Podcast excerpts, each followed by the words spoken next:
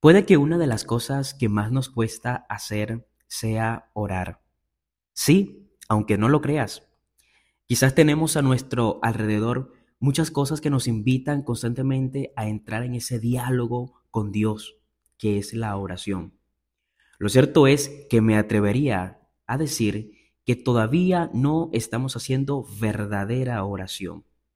Tendemos a confundir que orar es repetir muchas palabras, repetir muchas frases que quizás no se sienten en el fondo del corazón. Creemos que orar es hacer el rosario tantas veces o rezar la liturgia de las horas de una manera quizás rutinaria y muchas veces por obligación, o decir tal o cual oración que encontramos en alguna estampita o en alguna frase por las redes sociales de algún santo, para, digamos, de alguna manera entrar en diálogo con Dios. Y pare usted de contar. Creo que nos toca sincerarnos.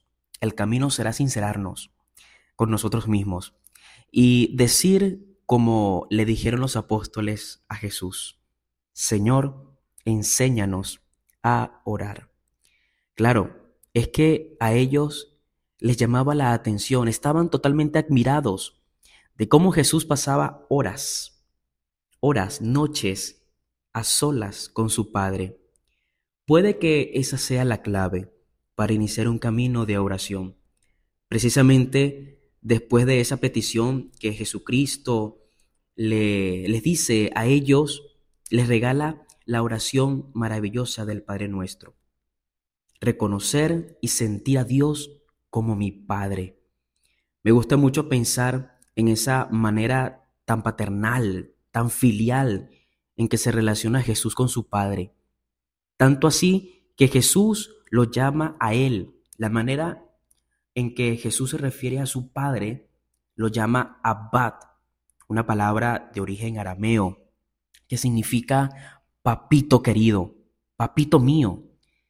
Qué relación tan impresionante la de Jesús con su padre, que es capaz de llamarlo de una manera tan conmovedora, papito, papá. Y eso revela esa unión tan íntima y tan profunda de ambos que se saben plenamente amados, el Padre al Hijo y el Hijo al Padre. Jesús hoy te pide y hoy nos pide a cada uno de nosotros de la misma manera que entremos en ese diálogo y en esa amistad profunda. Hoy habrá que pedirle a Dios todos los días, Jesús, hoy te pido que me ayudes a tener una relación así contigo, tan íntima, tan profunda, tan llena de amistad, tan llena de, complicidad, de ternura, de amor, de afecto. Valdría la pena preguntarnos hoy, ¿cuántas veces les has dicho a Jesús desde lo más profundo de tu corazón, Señor, te amo? Señor, tú eres mi todo. ¿Cómo está nuestra oración de afecto, nuestra oración afectuosa con Jesús cuando vamos a cada Eucaristía, o estamos frente al Santísimo. ¿Cómo nos expresamos? Son palabras, es repetir ideas por repetir ideas. Habrá que pedirle a Jesús que nos enseñe a orar, a tener esa amistad como Él la tiene con su Padre, que lo llama papito querido, papito mío, donde ya no hay temor para desnudarnos, para desnudar el corazón, lo más profundo de lo que somos. Orar es precisamente eso, desnudarnos plenamente ante Jesús y decirle, Señor, esto que soy, esto tengo. Eso es orar. Una vez en una confesión, un sacerdote me decía, ¿cómo está tu oración?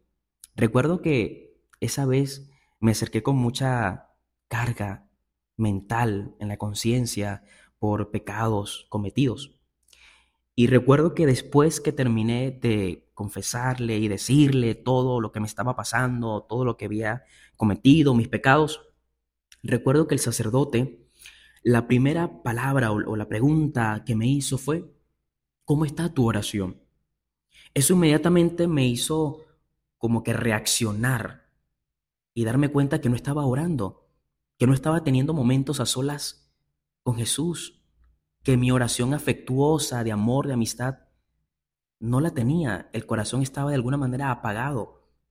y con la excusa de que no tengo tiempo o quizás por tantas cosas. En ese momento reaccioné ante esa pregunta.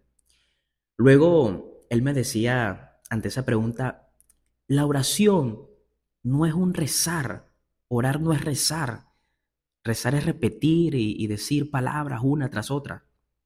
Claro, evidentemente, él me decía luego, hay que rezar, eso es parte eh, fundamental también de la vida, pero orar es más que rezar.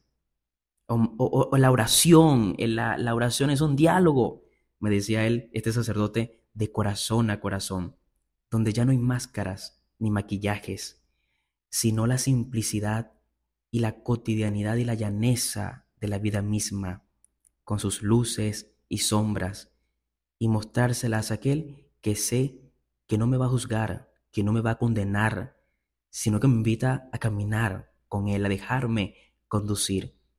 Eso es orar, un diálogo entre dos corazones. Siempre me ha llamado la atención esa frase de Santa Teresa de Jesús, que dice que la oración es tratar de amistad con quien sabemos nos ama, que no es un pensar mucho, sino amar mucho. Así que la invitación que yo te haría es a que busques tomar tiempo de calidad a solas con quien sabes que te ama.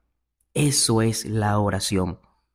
Entrar en ese diálogo afectuoso de amistad, en esa conversación profunda de corazón a corazón donde sencillamente somos lo que somos delante de Dios y nada más. Eso es orar. Entrar en esa profundidad, en ese diálogo, en esa amistad. Orar es dejarse amar por Dios y en ese amor encontrar las respuestas que necesitamos para la vida diaria. Que la paz de Jesucristo te acompañe siempre.